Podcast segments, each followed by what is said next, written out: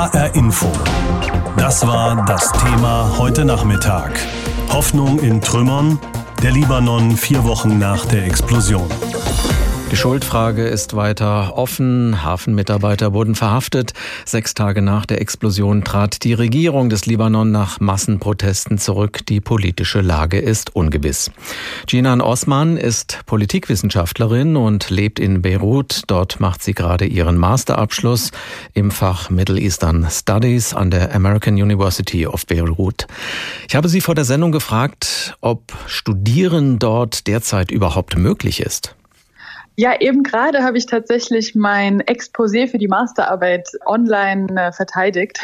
Und das ist theoretisch schon möglich. Die Frage ist nur, wie geht es einem dabei mental? Nicht nur seit der Explosion, sondern schon seit Monaten. Jeden Tag kriegen wir Eilmeldungen von katastrophalen Nachrichten. Gestern zum Beispiel wurde noch ein Menschenleben gefunden unter den Trümmern, 30 Tage nach der katastrophalen Explosion. Gestern wurde auch bekannt, dass weitere vier Tonnen Ammoniumnitrat noch am Hafen gelagert sind.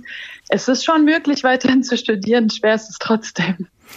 Wie sieht es denn jetzt auf den Straßen aus von Beirut, einen ja. Monat nach der Explosionskatastrophe?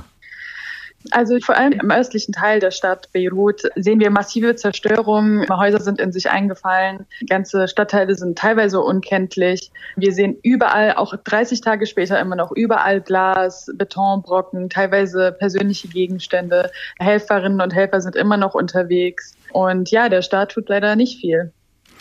Wie empfinden Sie denn die Stimmung in der Stadt? Ist eher Aufräumen und Aufbruch angesagt oder Lethargie und Frustration?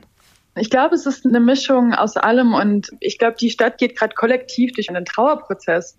Natürlich gibt es Trauer und Schock, herrschten zunächst vor, aber auch extreme Wut. Wut über die fehlende Reaktion des Staates, Wut darüber, dass es kein Wort der Empathie, kein Wort der Entschuldigung gab von Seiten des Staates. Und es gab kein Soforthilfeprogramm. Niemand wurde unterstützt. Die, alle Aufräumarbeiten werden gerade exklusiv von der Zivilgesellschaft getragen. Und sogar gestern der mögliche Überlebende wurde gefunden von einem Rettungsteam aus Chile. Und die Rettungsmaßnahmen werden gerade wieder wieder von der Zivilgesellschaft übernommen, statt vom Staat. Und deswegen gibt es eine extreme Wut und deswegen gab es auch wieder Proteste. Gibt es denn ausreichend Hilfe für die Stadt? Gerade Frankreich bemüht sich ja, aber auch die EU und Deutschland haben Hilfe angeboten. Kommt das bei den Menschen an? Naja, das finde ich noch schwer zu sagen. Was wichtig ist beim Thema Hilfe und vor allem die Hilfsgelder ist, wo kommen diese Gelder an? Und diese Gelder müssen, wenn Sie mich fragen und auch die Leute hier in der Stadt, die müssen in die Hände kommen von den großartigen NGOs, die tagtäglich tolle Arbeit leisten auf der Straße, weil die Menschen hier komplett auf sich allein gestellt sind. Die Leute, die ihre Häuser verloren haben, die Leute, die ihre Geschäfte verloren haben, die Leute, die ihre Freundinnen und Freunde, ihre Kinder, ihre Eltern verloren haben, sind komplett auf sich alleine gestellt. Und da ist es wirklich, wirklich wichtig, dass das Geld an die richtigen Hände kommt und nicht in die Hände der korrupten Regierung, die die letzten 30 Jahre dafür gesorgt haben, dass wir nun in der Wirtschaftskrise, in der Finanzkrise und am Staatskollaps uns gerade befinden. Anfangs gab es ja viele Demonstrationen gegen die Regierung, die ist dann zurückgetreten. Der neue Premier heißt Mustafa Adib und war in Berlin Botschafter für den Libanon. Trauen ja. ihm die Menschen einen Neuanfang zu? Ganz klar nein. Wir hatten seit Oktober 2019 eine große Protestwelle, die auch zu einem Regierungsrücktritt geführt hat.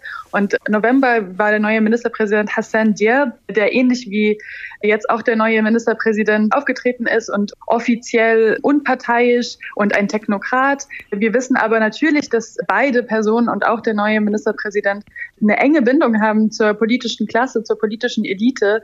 Und ich bezweifle sehr stark, dass es irgendeine Art von Verbesserung oder Neuanfang mit dem neuen Ministerpräsidenten geben kann. Das große Aufräumen in Beirut ist im Gange, seitdem am 4. August 2750 Tonnen Ammoniumnitrat den Hafen und die halbe Stadt in die Luft gesprengt hatten. 190 Menschen sind gestorben, mehr als 6000 wurden verletzt und 300.000 Menschen verloren ihr Obdach. Die Regierung musste auf Druck der Massenproteste zurücktreten. Viele Trümmer auf den Straßen sind weggeräumt. In den großen Hotels und Bürogebäuden im Zentrum der Hauptstadt wurden die geborstenen Fensterscheiben ersetzt. Aber viele Menschen warten immer noch auf Hilfe. Abdelhamid und seine zwölfköpfige Familie müssen im Flur ihrer Dreizimmerwohnung schlafen, weil in den Mauern der Schlafzimmer große Lücken klaffen. Für die Renovierung ihrer Wohnung hat die Familie kein Geld. Anne Almeling hat sie besucht. Die Gardinen im Wohnzimmer von Abdelhamid bewegen sich leicht im Wind. Sie sind der einzige Schutz vor dem Staub und dem Schmutz, der von draußen hereindringt. Wenn der 38-Jährige die Vorhänge zur Seite schiebt, kann er direkt mit den Nachbarn auf der Straße sprechen. Seit der Explosion in Beirut hat das Wohnzimmer keine Fensterscheiben mehr. Bei der Explosion wurden die Wände, die Fenster und die Decke stark beschädigt. Das Wohnzimmer ist verwüstet. Hier können wir uns nicht mehr aufhalten. Dabei wohnte Abdelhamids Familie schon vorher auf engstem Raum. Die insgesamt 13 Kinder und Erwachsenen teilen sich drei Zimmer. Schlafen können sie jetzt nur noch im mittleren, das gar keine Fenster hat, und im Flur. Welche Wucht die Explosion hatte, ist an der Wand im Schlafzimmer zu erkennen. In der Mauer des alten Hauses klaffen tiefe Risse. Abdelhamid stammt aus Syrien, hat viel Schlimmes erlebt. Aber die Explosion hat auch ihn und seine Familie schockiert. Überall Blut. Menschen liegen auf den Straßen. Häuser und Wohnungen sind zerstört. Glasscherben haben die Leute verletzt. Der Rettungsdienst brauchte eine gute Stunde, um den Verletzten zu helfen, weil alle Straßen mit Trümmern bedeckt waren. Vier Wochen nach der Explosion sind die Straßen zwar geräumt, die Wohnungen vom Schutt befreit. Doch viele Menschen in Beirut wissen nicht, wie sie die dringend nötigen Reparaturen bezahlen sollen. Staatliche Hilfe gibt es nicht. Schon vor der Explosion steckte der Libanon in der größten Finanz- und Wirtschaftskrise seiner Geschichte. Man hat mir Reis und Zucker gegeben, erzählt Um Khalid aus dem Haus gegenüber. Aber was mache ich mit Reis und Zucker? Ich möchte reparieren und renovieren. Wir haben kein Auto mehr, wir können nichts einkaufen. Wir haben keine Möbel mehr. Das ganze Haus ist demoliert. Den Stadtteil Karantina ganz in der Nähe des Hafens hat die Explosion besonders stark getroffen. In dem Viertel gibt es viele alte Gebäude, die dem Druck nicht standhielten. Karantina war hübsch und schön ruhig vor der Explosion.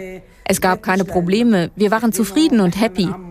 Unser Haus ist nicht unser Eigentum, aber wir fühlten uns großartig in diesem Haus, weil es nicht weit von den Unis und den Schulen entfernt ist. Aber seit der Explosion wollen wir hier nicht mehr bleiben. Sie und ihre Töchter saßen gerade im Wohnzimmer im zweiten Stock, als fast 3000 Tonnen Ammoniumnitrat im Hafen detonierten. Um Khalids Mann wurde von den berstenden Fensterscheiben verletzt. Sein rechter Arm ist voller Wunden. Schon während des Bürgerkrieges hatte er sein linkes Bein verloren. Im Libanon folge eine Katastrophe der nächsten, sagt er. So etwas können wir nicht länger ertragen. Meine Frau und ich, wir brauchen nichts. Aber wir wollen eine bessere Zukunft für unsere Kinder und Enkelkinder. Wir wünschen uns einen Staat und eine Regierung. Eine Übergangsregierung soll nun für Reformen sorgen. Innerhalb der nächsten zwei Monate müssen die ersten Maßnahmen umgesetzt werden. Nur dann gibt es auch Unterstützung aus dem Ausland. Doch viele Menschen im Land kämpfen längst ums Überleben. Vor der Explosion arbeitete Abdelhamid in einer Imbissstube auf dem Fischmarkt. Der ist nun nicht mehr in Betrieb. Ohne Einkommen ist Abdelhamid auf Hilfe angewiesen. Doch woher die kommen soll, das weiß niemand im Libanon. Heute um 18.08 Uhr Ortszeit steht in Beirut ein trauriger Moment des Gedenkens an, denn dann ist es genau einen Monat her, dass im Lagerhaus Nummer 12 im Hafen der libanesischen Hauptstadt 2750 Tonnen vermutlich ungesichertes Ammoniumnitrat explodierten und die halbe Stadt zerstörten. Die verheerende Bilanz 190 Tote, mehr als 6000 Verletzte, 300.000 Obdachlose. Kaum zu glauben, aber noch immer suchen Helfer in den Trümmern der libanesischen Hauptstadt nach Überleben Überlebenden, weil sie vereinzelt Klopfzeichen gehört haben wollen. Die Aufräumarbeiten kommen voran in der Stadt, aber wird auch in der Politik aufgeräumt. Die Regierung von Ministerpräsident Hassan Diab ist nach der Explosion zurückgetreten. Der neue Premier steht seit Montag fest. Mustafa Adib heißt er und war seit 2013 Botschafter für den Libanon in Deutschland. Ich habe Dr. Guido Steinberg, Nahostexperte bei der Stiftung Wissenschaft und Politik, vorhin gefragt, ob das der richtige Mann ist, um im Libanon mit Korruption und Misswirtschaft aufzuräumen. Höchstwahrscheinlich nicht. zumindest wenn man den vielen Libanesen glaubt, die sich jetzt schon zu diesem Thema geäußert haben. Mustafa Adib ist ein Mann dieser politischen Elite und wie sehr er das ist, das hat sich bei seiner Auswahl gezeigt. Hinter ihm stehen nämlich so disparate Kräfte wie die Zukunftsbewegung des ehemaligen Ministerpräsidenten Hariri, die Hisbollah und auch die freie patriotische Bewegung des Präsidenten Aoun. Diese drei Kräfte sind im Prinzip miteinander verfeindet. Dass die sich auf ihn einigen können, das ist ein schlechtes Zeichen und aus meiner Sicht ein Indiz dafür, dass die alten politischen Eliten auf gar keinen Fall ihre Kontrolle des politischen Systems hergeben wollen. Der 48 Jahre alte neue Premier des Libanon hatte ja auch noch keine politischen Spitzenämter inne. Was muss er tun, um das Vertrauen der Bevölkerung zu gewinnen, die ja massenhaft schon vor der Explosion gegen die herrschende Elite im Land auf die Straße gegangen ist? Nun, müsste tatsächlich die politische Elite des Landes, die im Hintergrund immer noch die Fäden zieht, also die großen Männer in der Hisbollah, in der Amal, den Präsidenten Aoun, den ehemaligen Ministerpräsidenten Hariri, entmachten.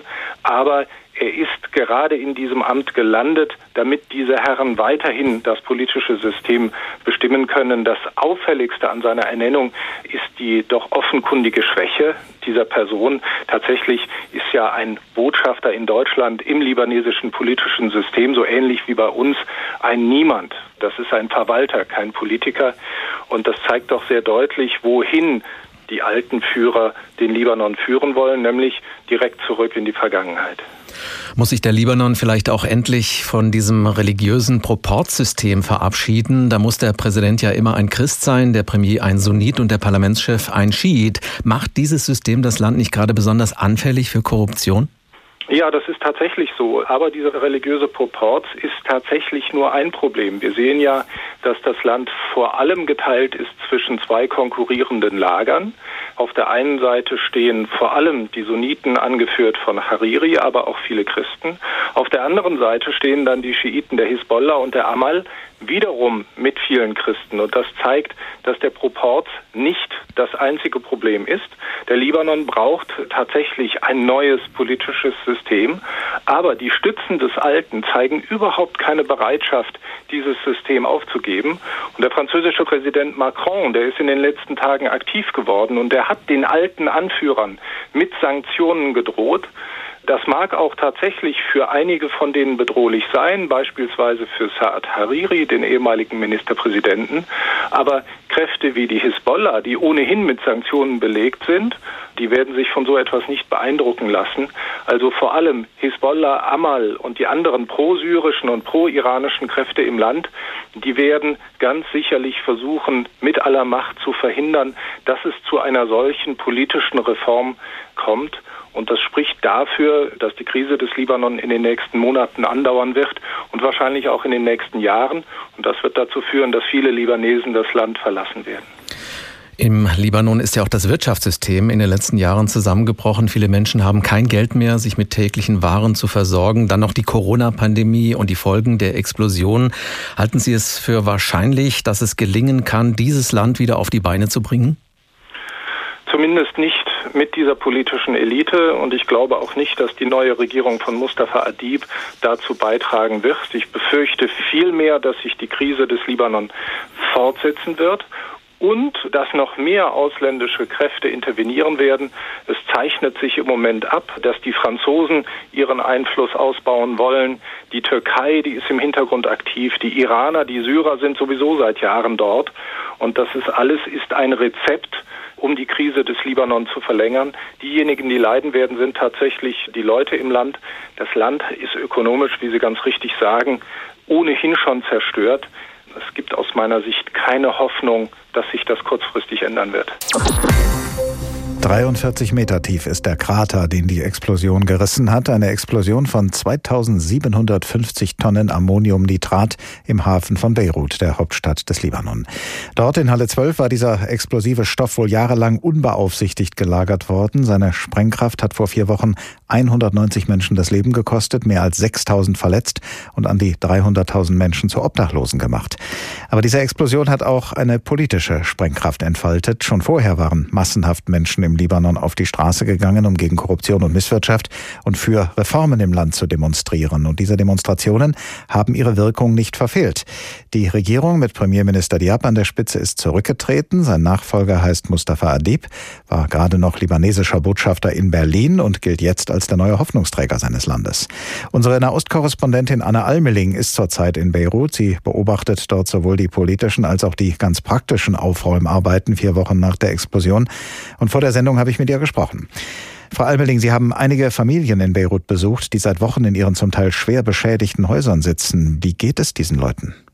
nicht gut. Also das sind einmal die physischen Verletzungen. Viele haben Wunden an den Armen, an den Beinen von diesen zerborstenen Fensterscheiben, die ähm, überall durch die Luft geflogen sind und sehr viele Menschen verletzt haben, die jetzt vielleicht gar nicht zu den wirklich Verletzten gezählt haben. Aber dazu kommen dann eben auch die psychischen Belastungen. Also wenn man mit den Menschen spricht in den stark zerstörten Stadtteilen, dann merkt man schon auch, dass da innerlich was zerbrochen ist. Und zwar nämlich einfach der Glaube daran, dass es im Libanon irgendwann mal besser wird.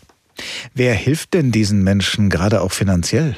Das ist eine gute Frage die meisten leiden einfach darunter, dass sie tatsächlich ihre schwer zerstörten Häuser oder Wohnungen nicht wieder aufbauen können. Es gibt zwar Hilfe von NGOs, also von Nichtregierungsorganisationen aus dem In- und aus dem Ausland, die teilweise Reis verteilen, Zucker verteilen, die auch Hygieneprodukte verteilen. Aber das reicht natürlich vielleicht für die ersten paar Tage oder eine Notversorgung. Aber tatsächlich beim Aufbauen, Wiederaufbau der Wohnung, da mangelt es an Hilfe, weil es vom Staat keinerlei Hilfe gibt für die Libanesen. Viele Menschen haben sich ja schon vor der Explosion die Waren des täglichen Bedarfs oft nicht mehr leisten können. Die Wirtschaft des Libanon liegt am Boden. Dazu kommt seit Monaten auch noch die Corona-Pandemie. Welche Reformen brauchen und wünschen sich denn die Menschen im Libanon vor allem? Die meisten hier träumen eigentlich davon, einen wirklichen Staat zu haben. Also einen Staat, der aus Politikern besteht, die sich nicht einfach bereichern und auf Kosten der Bürger das Geld sich gegenseitig zustecken und sich die Posten zuschachern, sondern ein Staat, der dafür sorgt, dass es Straßen gibt, dass es Strom gibt, dass es Wasser gibt, zuverlässig. Das sind sozusagen die Grundbedürfnisse, die die Menschen hier haben. Und dafür, sagen sie, ist eigentlich ein kompletter Neuanfang nötig. Das heißt, die alten Politiker, die hier teilweise schon seit Generationen herrschen oder das eben von äh, Vater auf den Sohn übergehen, äh, die sollen weg sagen die allermeisten, mit denen ich hier gesprochen habe, und neue Frische Menschen sollen hier ans Werk und die Regierung übernehmen. Wie berechtigt ist denn die Hoffnung, dass sich bei der politischen Elite jetzt wirklich etwas ändert? Trauen Sie denn dem neuen Ministerpräsidenten Adib zu, der Bevölkerung und vor allem den Ärmsten eine Perspektive zu geben? Ich bin da eher skeptisch. Und viele Libanesen sind das auch, weil der neue Ministerpräsident eben zur alten Riege gehört, also zu der politischen Elite, die eigentlich dafür gesorgt hat, dass hier so etwas wie diese Explosion überhaupt passieren konnte. Das heißt, es ist zwar ein neues Gesicht, aber als Botschafter in Deutschland hatte er eben eindeutig ganz äh, feste Verbindungen zu dieser Clique, die das Land eigentlich noch in der Hand hält. Und auf einen echten Neuanfang hoffen hier viele, aber mit ihm als Ministerpräsidenten wird es möglicherweise kein wirklicher Neuanfang sein. HR Info. Das Thema. Wer es hört, hat mehr zu sagen.